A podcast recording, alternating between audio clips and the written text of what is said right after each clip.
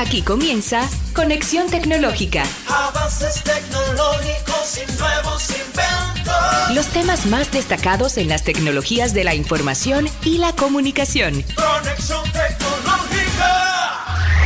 Les damos las salutaciones y bendiciones a toda nuestra audiencia que nos acompañan cada semana y comparten con nosotros interesantes informaciones sobre el mundo de las TIC, tecnología de la información y la comunicación. Agradecemos su sintonía por los diferentes medios de conexión tecnológica. Así que es un grato placer tenerlos como cada semana, donde ustedes van a adquirir eh, todos estos conocimientos tecnológicos por los diferentes segmentos que le traemos cada, eh, cada semana. Así que vamos a darle la- las salutaciones a mi compañera, la que toca hoy. Tengo que decir toda la semana la que toca hoy, ¿verdad? Sí, en verdad tienes que, que Catherine comenzar- González. Tienes que comenzar a educar a la audiencia porque eh, están en expectativas. ¿Quién será que va? Hoy va Andy, pero nada, estamos acá eh, como cada sábado agradecida de a compartir con ustedes y les recordamos que estamos en vivo por YouTube y en Spotify como Conexión Tecnológica RD y también pueden escucharnos por nuestra eh, frecuencia Pura Vida, frecuencia 92.9 Santo Domingo y 96.7 Santiago. Sí, como también en Instagram, Conexión Tech RD. Así que pueden acceder y vernos transmitiendo por, por Instagram, escucharnos y vernos. Y hoy, ¿cómo te fue, Katherine, en, en esta semana? Eh, dos cosas sucedió, ¿verdad? Eh, dos cosas, ¿verdad? El aniversario, aniversario, uno dice aniversario, un año más del Día de la Radio, ¿verdad? Sí, Eh, señor, claro que el día de la radio que se conmemoró el día 13 y la radio y la radio como medio de difusión es un medio que hay que respetar. Le digo que los micrófonos eh, cuando usted vaya a hablar por un micrófono usted tiene que respetar a la audiencia, respetarse primero a sí mismo y saber lo que va a difundir, porque si en cada sábado yo no yo no me preparo eh, con las informaciones del lugar, no respeto, no, no le doy respeto a mi audiencia. No le debo respeto. Así que así es que se debe conmemorar el Día de la Radio. Es así y también eso incentiva a estas personas que se están preparando en el área a que también se eduquen y, y vayan conociendo sobre la historia, eh, cuáles son las cosas que sí, las pautas que sí debemos de, de utilizar cuando estamos en medios y, y se- incentivar también a todos a que celebremos eh, este aniversario, aniversario y sigamos preparándonos. Así es, como también el Día del Amor y la Amistad, ¿verdad? Claro. ¿A ti Eh, cómo te fue, Guido? Te No, regalaron a mí, no, mucho, ¿eh? a mí, yo regalé, pero a mí no me regalaron. Bueno. No, me porté mal seguramente. Te portaste mal. No, espérate. Ay, no vamos a decir qué es lo que vamos para hoy. Ah, aquí tenemos un plato fuerte hoy. Pero pero, que, pero Katherine no me dice nada, ni me hace señas. No, lo que nada. pasa es que yo te Me estaba dejaste- dejando Ah, que bueno, tú está bien. porque realmente la frase estaba muy Está bonita. bonita, está bien, Pero sí, tenemos novedades el día de hoy. Como todos los sábados, tenemos noticias. Vamos a hablar sobre eh, LinkedIn, que está eh, interactuando con inteligencia artificial al momento. Y también sobre WhatsApp y el adiós al spam. También tenemos casos y cosas, ¿verdad? Guido? Casos y cosas de la actualidad tecnológica. Vamos a hablar de ChatGPT y cómo ChatGPT ya viene con una funcionalidad de que puede grabar tu memoria, o sea, tiene memoria ya para gra- eh, grabar tus eh, eh, eh, las informaciones Todas las que tú- informaciones importantes importante. y vitales. Se vuelve humano, ahora tiene memoria, se acuerda de ti y de tus gustos. O sea que vamos a hablar sobre eso, sobre esa nueva funcionalidad que trae ChatGPT y en nuestra en nuestro segmento central interesante vamos a hablar con la psicóloga que nos visita una vez más. Hace mucho que no venía por aquí, psicóloga clínica Lucero Mañón. Vamos vamos a hablar en orientando al usuario, a esos usuarios, a esos padres que están ahí sintonizando. Quédese con nosotros para que ustedes puedan eh, puedan enfrentar eh, cómo eh, o enfrentar y o cómo lidiar Y conocer los padres con el primer smartphone que usted le dé a su hijo. Ya usted sabe. Eso es interesante. Sí, así que vamos a tener a Lucero Mañón dándonos unos tips interesantes. Así que quédese con nosotros y ahora sí nos vamos a las noticias más relevantes de la semana. Un repaso por las principales noticias del mundo de las TICs en Conexión Tecnológica. LinkedIn implementa nuevo chatbot de inteligencia artificial para mejorar búsqueda de trabajo. En LinkedIn es una red social por excelencia usada por profesionales de diversos rubros para postular trabajos en diversas empresas. Y como toda red social en la actualidad, esta también se integrará con inteligencia artificial. Recordemos que la compañía dio a conocer esta información en noviembre del año pasado y de esta manera LinkedIn usará inteligencia artificial generativa para asesorar a las personas que estén buscando un puesto de trabajo. Así podrá utilizar la inteligencia artificial para adaptar mejores perfiles y destacar en la red para encontrar el puesto que eh, el puesto de vacante perfecto. Ahora los usuarios verán un emoji de estrella brillante debajo de las ofertas de trabajo y al hacer un clic en este se abrirá una ventana de chat donde se podrá escribir una consulta para, eh, el trabajo o preguntar si la persona es idónea para el mismo. Asimismo, se proporcionará la respuesta a través de viñetas de perfiles eh, de las distintas empresas y más información.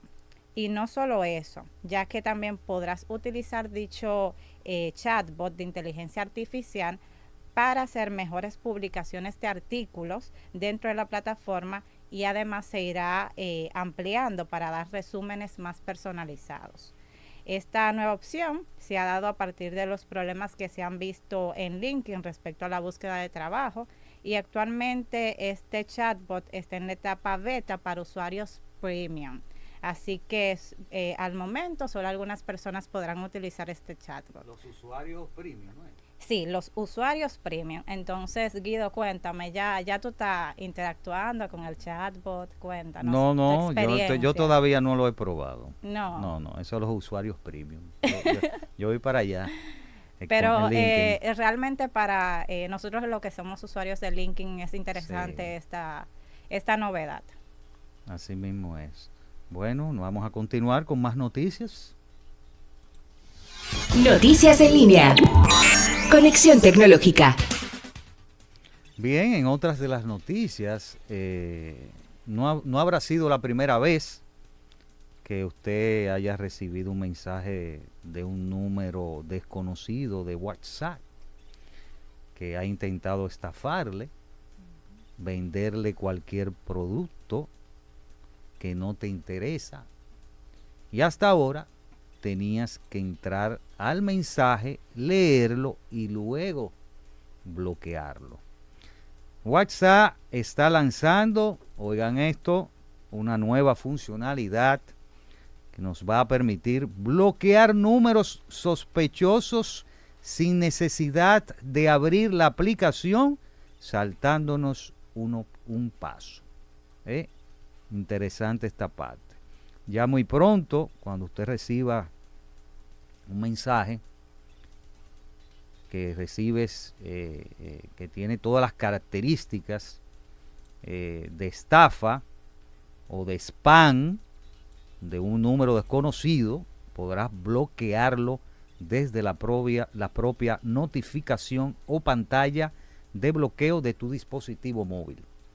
Si el mensaje que recibes tiene todas las características de intentos de estafa, puedes expandir las acciones rápidas, esas acciones que están ahí mismo en la pantalla de bloqueo para ver la nueva opción de bloquear y justo al lado del botón responder, ahí está. Usted bloquea. También tenemos otra opción, por ejemplo, usted puede informar a WhatsApp sobre el número de, de teléfono desconocido y en ese caso se enviarán los últimos mensajes compartidos con ese número. Es una forma de entrenar al algoritmo para que sepa qué números son intentos de estafa o de spam. Con esto usted va a ahorrar el esfuerzo de tener que abrir la aplicación, luego entrar al chat y darle a bloquear al número. Esta característica ya se está implementando de forma escalonada para todas las cuentas, por lo que deberías eh, ya verlo disponibles disponible en las próximas, en los próximos días. ¿Qué te parece esto? Espectacular, ya era hora, ¿verdad?, que esa funcionalidad Claro. saliera, porque uno tener que estar depurando contactos es cuesta arriba y ya tener este acceso, vamos a decirlo, inmediato, pues nos ayuda a agilizar tiempo. Así mismo es. Bueno, bienvenido a esta funcionalidad y esto será de mucha ayuda para aquella gente que, que reciben estos números spam que son desconocidos y cualquier intento o característica de cualquier persona que quiera estafar eh, eh, por su WhatsApp, que a mí me sucedió una vez. A todos. A todos, no, yo sé que a todos. Eh, a veces uno, porque te aparece, por ejemplo, si hay un número desconocido, te aparece bloquear, te aparece como tres opciones, aceptar, eh, pero yo esto va a ser mucho antes de, de, de, De que nos enganchen. de lo que enganche, sí, de lo- del acceso al, al WhatsApp en la, en la pantalla de, de bloqueo. Así que interesante esta funcionalidad y estas fueron nuestras noticias. WhatsApp con, con esta funcionalidad interesante y LinkedIn también para los usuarios premium, los usuarios como Catherine, usuario artificial. premium como Catherine, ¿verdad? Bueno, Guido, eh, Eh, hay que pagar, ¿verdad? Para el premium. sí hay que pagar. Así que ya ustedes saben, después de la pausa ya venimos con este interesante casos y cosas que tiene que ver con Chat GPT. Quédese con nosotros. Ya regresamos. Conexión tecnológica. Casos y cosas de la actualidad tecnológica. Y regresamos a nuestro eh, en nuestro programa Conexión Tecnológica. Ahora vamos a hablar de casos y cosas. Eh, vamos a hablar sobre ChatGPT que ahora tiene memoria y recordará cosas sobre nosotros y futuras conversaciones. La inteligencia artificial recordará cierta información que le demos para mejorar sus futuras eh, respuestas. La memoria puede ser desactivada si así lo deseamos y más adelante llegará a los GPTs personalizados eh, algunas funcionalidades. Como ustedes saben, ChatGPT es una herramienta muy potente, pero hasta hoy carecía de una cosa de cara a personalizar el asistente al máximo. Y es fundamental la memoria, recordar datos eh, como nuestro nombre, alguna matiz eh, de memoria eh, que hemos mencionado en algún momento como alguna alergia o algunas afecciones que pueden ser útil para dar eh, mejores respuestas de nuevas conversaciones. Pues eso es precisamente lo que OpenAI acaba de anunciar que ya ChatGPT tiene oficialmente memoria. ¿Qué In- tú crees sobre eso, ¿eh? Guido? Bueno, ahí hay una, como yo digo, ahí hay una, una parte que, que representa las dos caras de la inteligencia artificial. Una es la función que es muy útil Claro. y la otra es que eh, se apropia de completamente de tu pri- privacidad. Hay que tener cuidado con eso. Entonces, eh, estamos hablando de generar recuerdos. Esos recuerdos que usted va hablando con chat GPT o GPT, que usted va eh, hablando e interactuando con esta herramienta de inteligencia artificial, irá almacenando información sobre nosotros. Es más, usted puede dejar que la inteligencia artificial recuerde por, por sí misma lo que considere oportuno o podemos pedírselo explícitamente. Eh, o sea que cuanto más usemos la plataforma, mejor se volverá la inteligencia artificial porque usted la está en qué? La está entrenando, está entrenando esa memoria. Y a medida que usted vaya conversando, ella va a ser inteligente, ella va a ir acumulando esos recuerdos y, y va a ir eh, dándoles referencia de esos recuerdos. ¿Por qué referencia? Porque, por ejemplo, si usted le habló que le encanta el capuchino, eh, por decir algo, y al momento de, de una conversación, usted le pregunta a la inteligencia artificial dónde comer y qué visitar, ella misma sabe y recuerda lo que le dijimos.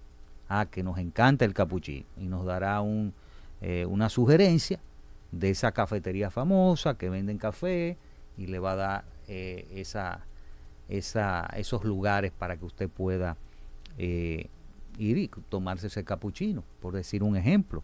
O de la misma forma, decirle al chat GPT o, o GPT que recuerde que cuando usted haga un resumen de una conversación, le ponga un título, por ejemplo, póngamele un título de tal, ah, y póngame la información ordenada por punto, y con una lista de tareas futuras. Entonces ya cuando le pidamos al chat GPT, GPT o GPT que haga esto, ella va a recordar nuestras preferencias y lo hará de forma automática.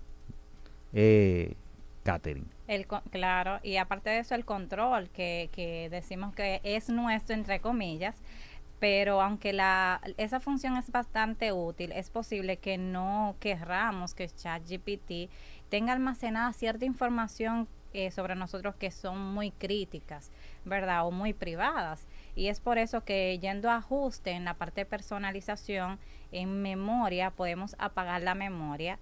Eh, al hacerlo no se generará, dicen ellos, ningún eh, o no se podrá utilizar ningún recuerdo, pero también yendo a ajuste, personalización, gestionar memoria, podemos borrar algunos recuerdos específicos, oye Guido, bien Sí, esto, específico. que convierte en destacar que al borrar la conversación no se borrará el recuerdo generado en dicha conversación. Entonces, eh, lo que estamos viendo es que OpenAI va apuntando a que nosotros podamos utilizar el contenido que proporciona ChatGPT, eh, incluidos los recuerdos, para mejorar nuestro modelo eh, de en modelo toda de, manera. de inteligencia, Sí. de, de la inteligencia artificial.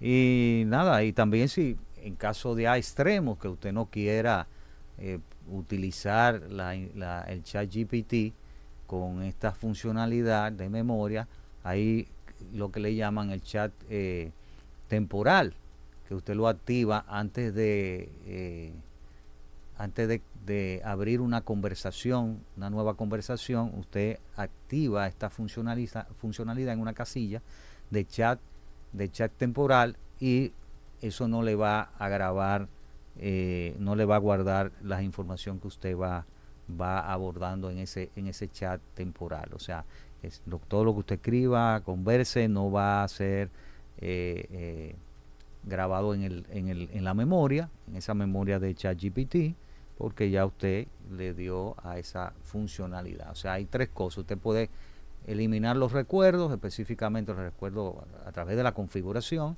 eh, deshabilitar la memoria, porque, oye, oye esto, Katherine, o sea, cuando tú entras al chat GPT, ella activa, con esa funcionalidad, activa la memoria de, del chat GP GPT, GPT, eh, con el fin de, de que vaya grabando esas conversaciones.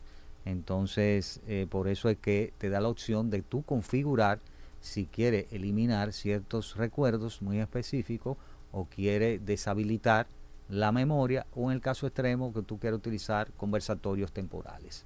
Sí, eh, es por eso que los usuarios, se dice que los, se dice, vamos a decirlo así, se dice que los usuarios van a tener control total sobre la memoria de ChatGPT. Pero eh, realmente, si vamos a, a todo esto que estamos conversando de cómo se está configurando y cómo tú puedes restringir el uso de la memoria, es una funcionalidad nata, ¿verdad? Es una Claro. funcionalidad que ya va a estar preconfigurada y si usted no se va a esos ajustes y quita esos escenarios que no quiere o, o las acciones o utilizar, como dice Guido, el tema de, de conversaciones temporeras tem- o temporarias, eh, no, no va a, a deshabilitar el uso de la memoria y va a seguir utilizando información suya para seguir alimentándose y suministrar informaciones eh, dentro de lo que es eh, el chat GPT. Así es, los, eh, los chat GPT o los GPT como le llaman, o GPT especializados, que usted descarga en una store de GPT, porque ya el, GP el GPT o GPT tiene ya un, igual que un Play Store, o sea, que de Sí. Tiene, tienes aplicaciones, tiene muchas aplicaciones de inteligencia artificial en esa tienda. Cada uno de ellos tendrá su propia memoria independiente.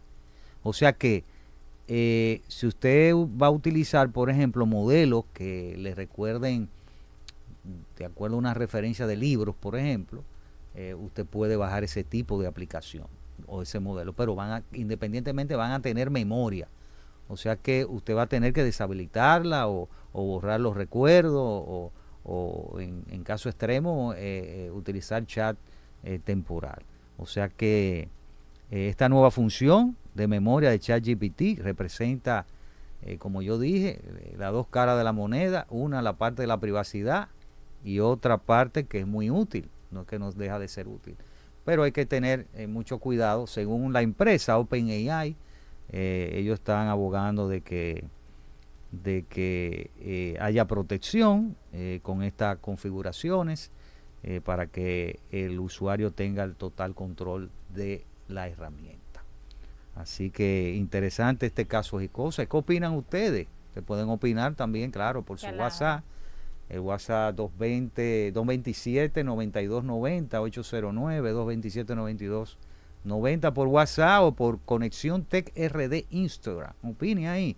¿Qué usted opina de esta nueva funcionalidad que De tiene Chat ChatGPT. GPT de grabar todo lo que usted converse ahí, papá? Y no solamente Eh. grabarlo, de utilizarlo, o sea, memorizarlo. Está bien, no, porque lo memoriza, porque son referencias que te va a decir a preguntas futuras. Claro, y ya te va a organizar todas las respuestas basado en todo lo que es tu forma de ser, porque imagina, es la memoria. Así es. Opinen el, al 809-227-9290 o bien por Instagram, Conexión Tech RD. Estamos en vivo, pueden enviar sus comentarios. Así es. La inteligencia artificial generativas de primera generación son muy listas, pero al mismo tiempo completamente olvidadizas.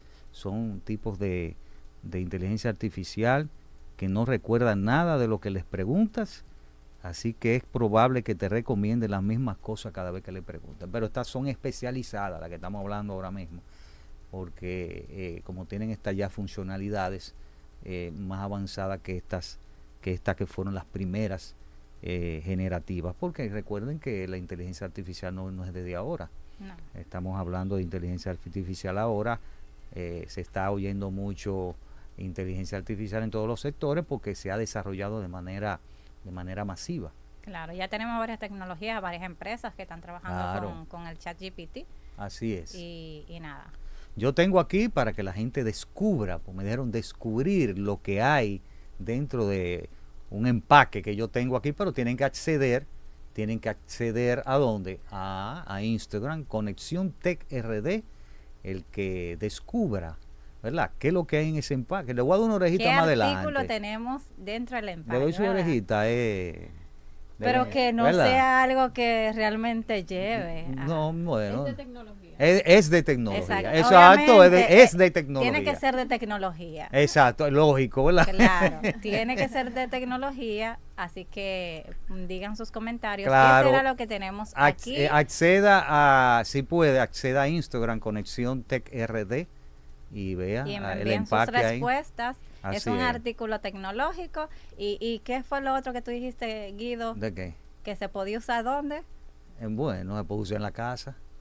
Ya, Ya ahí está, hay dos, hay dos orejas. ahí suficiente En la casa se puede decir. Así que rapidito, eh, escriban por ahí que es por Instagram, Conexión Tech RD. eh, Instagram, sí. El Instagram de Conexión Así Tecnológica. que descubran cuál es el artículo tecnológico que pueden utilizar en sus casas. Así es. Después de la pausa ya venimos con eh, Lucero Mañón. Vamos a hablar de, bueno, sí, vamos a hablar de eso. Vamos a hablar de, de cómo lidiar eh, o cómo lidian los padres o cómo pueden lidiar los padres con el primer smartphone o celular de sus hijos. Después de la pausa. Ya regresamos. Conexión tecnológica. Conexión tecnológica. Ahora, orientando al usuario. Bien, continuamos con nuestro programa Conexión Tecnológica y ahora nuestro segmento Orientando al Usuario.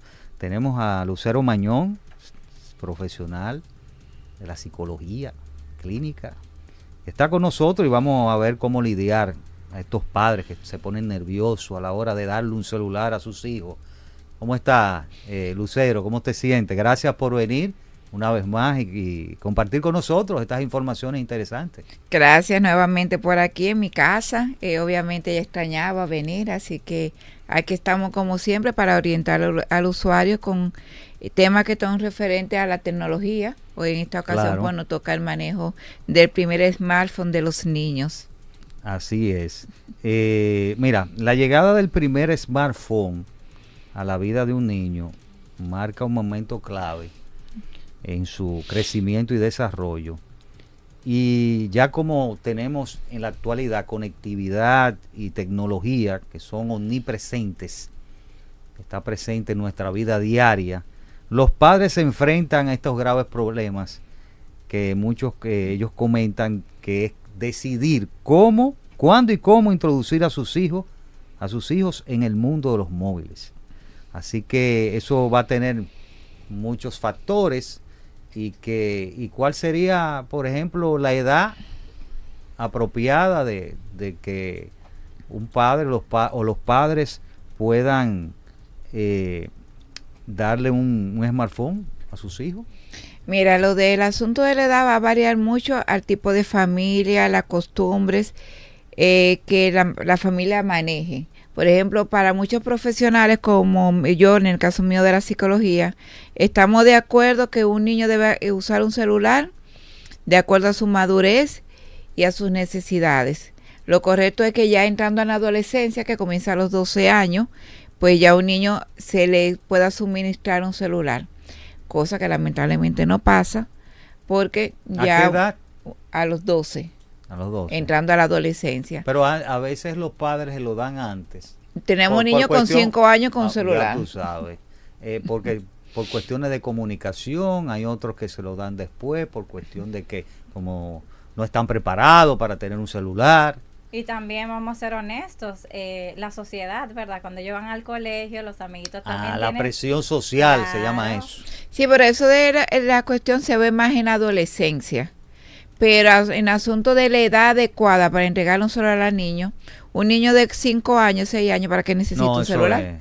es, eso es así. Porque realmente está regido por un adulto, es un niño que no sabe, pero le damos el celular no para una comunicación, sino para que sea muchas veces la niñera del niño, que lo cuide, nos ayude, Que a que el juegue. niño, eh, para que el niño esté tranquilo. Entonces, eso no es. Entonces, cuando yo entiendo que cuando hablamos de darle el primer smartphone a nuestro hijo, es eh, que él entienda para qué es el uso correcto de ese, de ese aparato, de ese equipo que él va a recibir, como en- porque ya entraste en una edad donde estás en la capacidad de hacer un uso correcto y de manejarlo.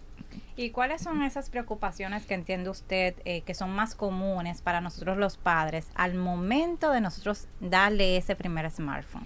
Mira, la preocupación primaria es saber darle instrucciones y enseñarle a nuestros hijos qué puede pasar en un mal uso de, eh, su, de su teléfono. Porque inmediatamente nuestros hijos accesan a un, equipo eh, telefónico, van a entrar a las redes sociales, Instagram, Facebook, toda la que Nacha, toda la que no conocemos, eh, en donde ellos van a interactuar con otras personas que son supuestamente como pares, pero también donde se filtran personas que se hacen pasar por niños y pueden ocasionar situaciones donde el niño se vea sometido a hacer cosas que no le corresponden. Por ejemplo, a través de la tecnología de un celular un niño puede recibir abuso, acoso, eh, puede tener eh, mal manejo, de que por ejemplo no, no, no haga eh, por ejemplo, usa la tecnología para jugar juegos donde utilice la tarjeta de crédito de los padres y compre juego y de repente le llega una factura a la mamá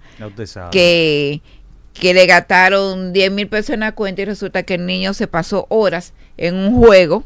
Entonces, esas son parte de las preocupaciones. El no tener control de lo que sucede dentro de la de, de las páginas o de las situaciones que vive el niño utilizando eh, el smartphone.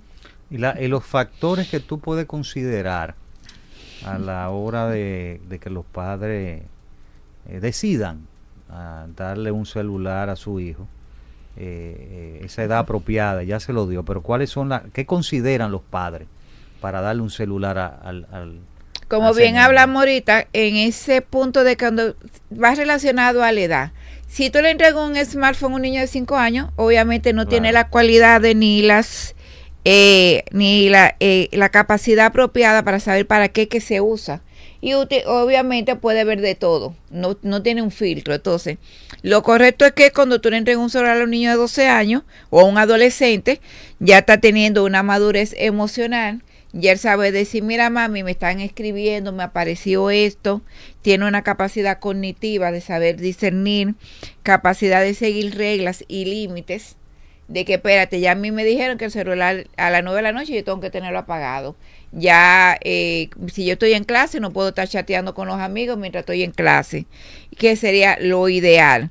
Y, eh, por ejemplo, tener claro que el celular es un elemento que se está, dando, no para que tú estés igual que nosotros, sino para que no haya un desbalance en que, por ejemplo, ya a nivel mundial, eh, a través de los, sobre todo del WhatsApp, se forman los grupos, se, se asignan los trabajos, se ponen los proyectos. Entonces, que tú le des el uso correcto, que tú aprendas y seas responsable de darle el uso correcto al celular, que para actividades, actividades extracurriculares. eh, Cuando entendemos que el niño tiene esa formación, eh, entonces estamos entendiendo que está listo para tener- darle un uso correcto de su smartphone. ¿Y cuáles son esas señales de que el niño puede estar no preparado para o, o no estar utilizando adecuadamente ese celular? Eh, y cómo nosotros como padres abordamos esa situación de no uso adecuado. Mira, generalmente en todo, en toda situación, lo primer, la, el primer, la primera señal son cambios de comportamiento. De repente tu hijo se encierra solo a, a chatear, de repente comienzan a aparecer cosas extrañas en su comportamiento, eh, problemas en escuela, el que se pasa demasiado tiempo en el celular se le olvida comer, se le olvida bañarse, no termina sus actividades. Inmediatamente tú comienzas a ver esos, esos signos. Entonces es importante que tú tomes y control, diga, espérate, ¿qué es lo que está pasando? Son las 10 de la noche y todavía tú tienes el celular eh, sin apagar. Eh, por ejemplo, ¿qué está pasando? Que te está pasando mucho tiempo encerrado en tu habitación. Entonces comienzo a ver esos signos de comportamiento y de la escuela te comienzan a llamar que el niño está retraído, porque muchas veces a través del mal uso del celular, el niño puede estar recibiendo una presión de, por el, te- el teléfono y no lo dice. Entonces comienza Sí. a cambiar su comportamiento. Por ejemplo, sabe que siempre me gusta poner ejemplo. Yo tuve un caso de una persona que me comentó en, en medio de la consulta que su niña de tres años eh, cogió su celular y ella revisándolo, o sea, la niña tenía una tableta y encontró que la niña se había hecho ella misma un autovideo Ay, ay, quitándose la ropa. O sea, una niña de tres años. Ella, la niña di- se avergonzó tanto y supo que lo que hizo está mal, que ella, la niña, eh, obviamente le, le bloquearon toda la tableta. ¿De dónde esa niña de tres años e entendió que ella podía autograbarse haciendo ese tipo de cosas, ha- haciendo una escena donde ella se quitaba la ropa y se grababa desnuda? O sea, con tres años. Entonces, sí los niños tienen acceso a muchas informaciones que a veces no nos damos cuenta. Y en un simple video tú puedes estar viendo Tom y Jerry y de repente pa, te aparece un video que te da un una video, información exacto. diferente. Porque la tecnología hace eso, te infiltra informaciones que no son adecuadas al niño a su edad, pero se mete. Entonces tú estás seguro que tu niño está viendo muñequito, pero no está viendo muñequito. Está viendo otra cosa. Mira, eh, las discusiones en familia juegan un papel importante. Sí.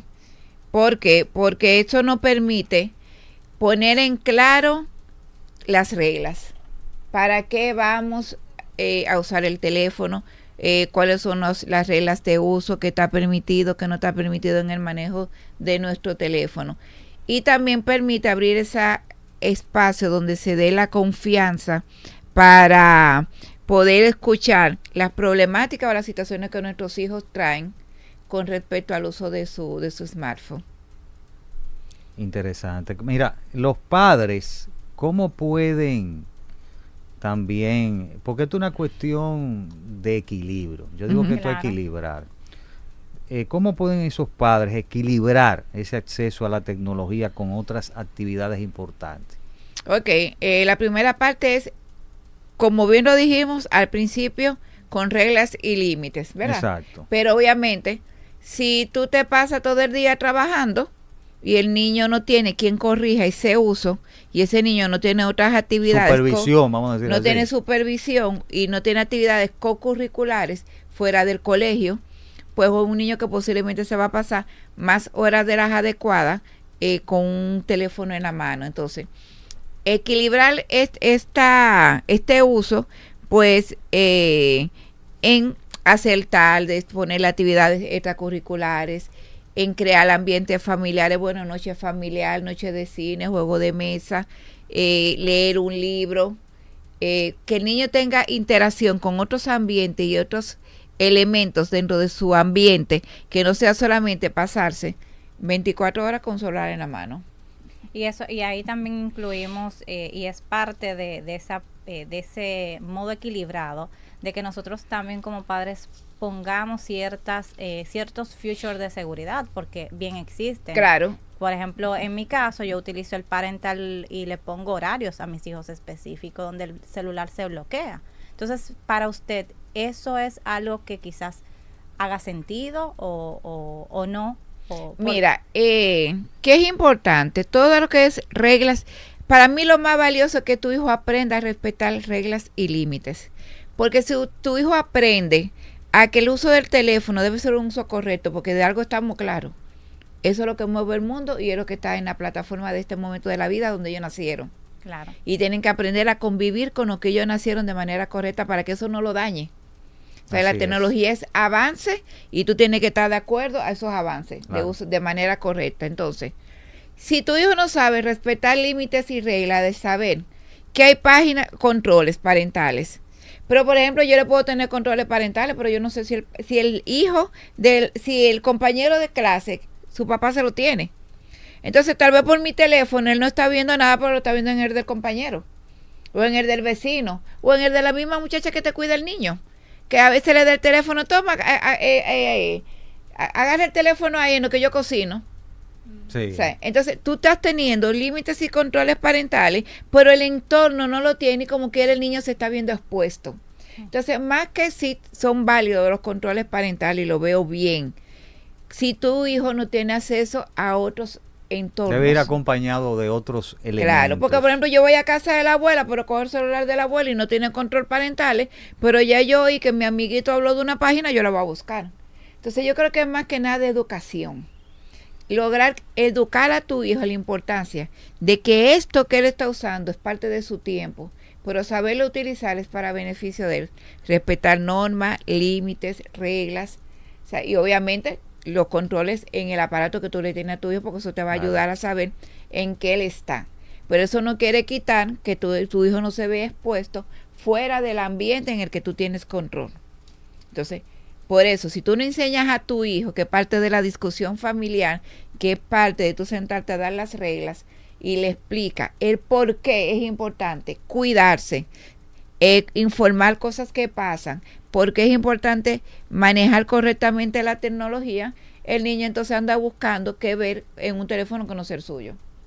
Aparte de la educación, es importante la comunicación abierta entre padres e hijos. Eso es clave también.